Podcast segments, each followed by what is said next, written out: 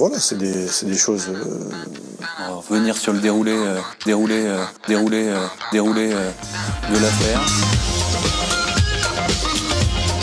c'est des choses horribles. Horribles.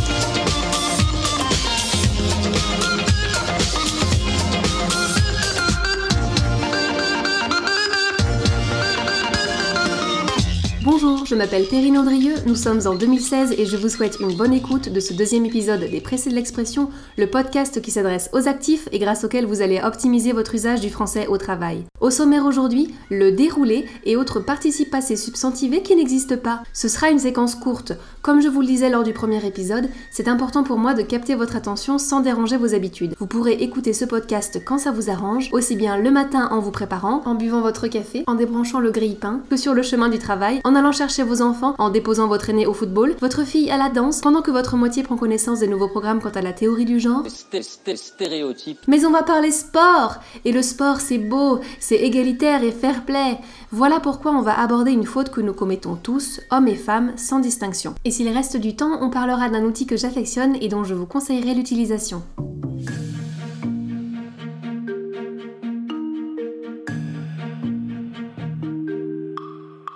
Merci à Karim Benzema et aux journalistes de TF1 qui me permettent d'illustrer mon propos. En 2015, en effet, lors d'une interview du footballeur, le journaliste a dit On va revenir sur le déroulé de l'affaire. C'est incorrect. J'ai envie de vous en parler parce qu'on trouve cette expression fréquemment sur internet notamment. Je l'ai trouvée sur lozère.gouv.fr à propos d'une réunion de janvier 2015 sur les grands prédateurs.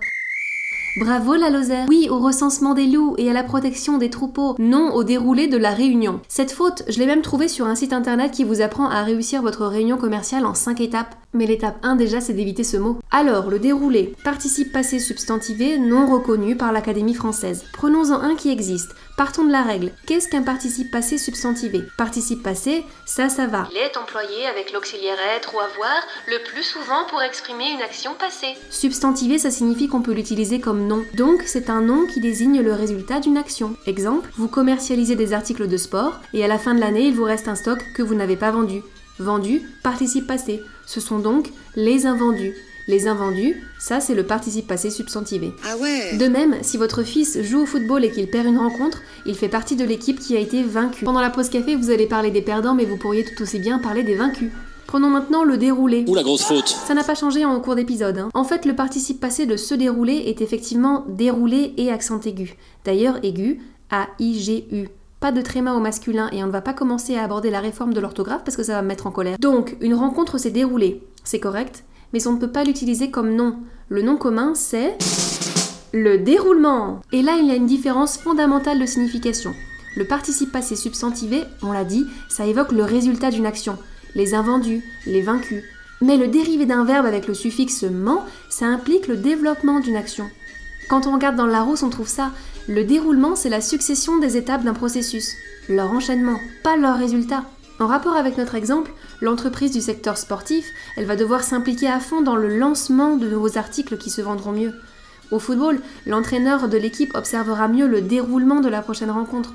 Et moi, je suis dans l'acharnement à vous expliquer pourquoi le déroulé est incorrect. Au passage, quelques alternatives. Si pour votre réunion, le terme déroulement ne vous vient pas, euh, dans le cas où vous vous situez avant la réunion ou au tout début, vous pouvez parler du programme de la réunion. Et après, au moment du compte-rendu, vous pouvez dire euh, à votre collègue Je vais t'expliquer comment ça s'est déroulé.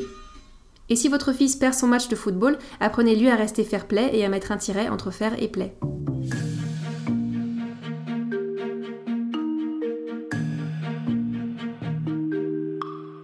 L'instant conseil. Puisqu'on a parlé dictionnaire, je vais vous présenter rapidement le site larousse.fr. Au travail, quand vous n'êtes pas certain d'un mot, au lieu de le taper sur Google pour finir sur Wikipédia, Facebook, Slate, Topito, videmerde.fr, mettez-vous un signet, un favori ou ce que vous voulez sur larousse.fr slash dictionnaire slash français. La page présente plusieurs onglets. Pour certains, j'y reviendrai, notamment les dictionnaires bilingues qui sont vachement bien.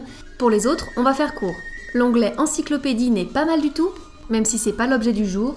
Il y a des forums, je ne m'en sers pas, ils sont vraiment très laids. J'en utilise d'autres quand j'ai une question spécifique et ce sera l'objet d'un prochain épisode. Oui, j'ai plein d'épisodes en tête. Les jeux d'arcade, de cartes, toutes les versions de solitaire du monde, les recettes de cuisine, les tweets de chez Larousse, ça c'est pas super pratique au travail, mais après c'est votre karma, hein, vous faites ce que vous voulez. En somme, l'interface n'est pas hyper jolie et je suis plutôt réticente aux millions de publicités de façon générale. J'ai surtout un problème avec les accents, parce que lorsqu'on inscrit des mots avec les accents, qu'ils soient corrects ou non, hein, la machine ne les trouve pas. Alors pour trouver ce qu'on veut, euh, il faut taper sans accent, c'est bien plus efficace. Surtout si vous cherchez à savoir où est placé l'accent. Alors ça, c'est très tordu, mais bougrement intelligent. Il faut surtout savoir ce qu'on veut. Et ce site offre quand même un accès gratuit à 135 000 définitions. Il n'est pas nécessaire de s'inscrire, il faut simplement se rendre sur la page et taper le mot dans la barre de recherche. Je trouve personnellement que c'est un outil formidable, l'onglet archive est assez dingue, il recense à peu près tous les événements du monde de 1966 à 2003 et on peut consulter les journaux en ligne. Parfois ça fonctionne mal, c'est vrai, il faut cliquer à plusieurs reprises ou rafraîchir la page.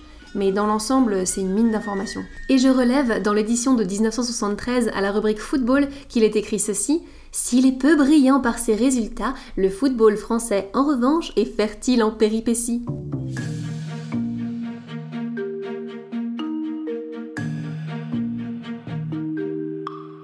C'est tout pour moi. Abonnez-vous pour recevoir un nouvel épisode chaque semaine. Avis à ceux qui voudraient aider l'interface Larousse par leurs compétences en la rendant un peu plus attractive World, déposez vos CV à recrutement@larousse.fr. Ça a été un plaisir pour moi de vous parler. Il ne me reste plus qu'à vous souhaiter une excellente semaine. Je reste à votre disposition. D'avance merci et bien à vous.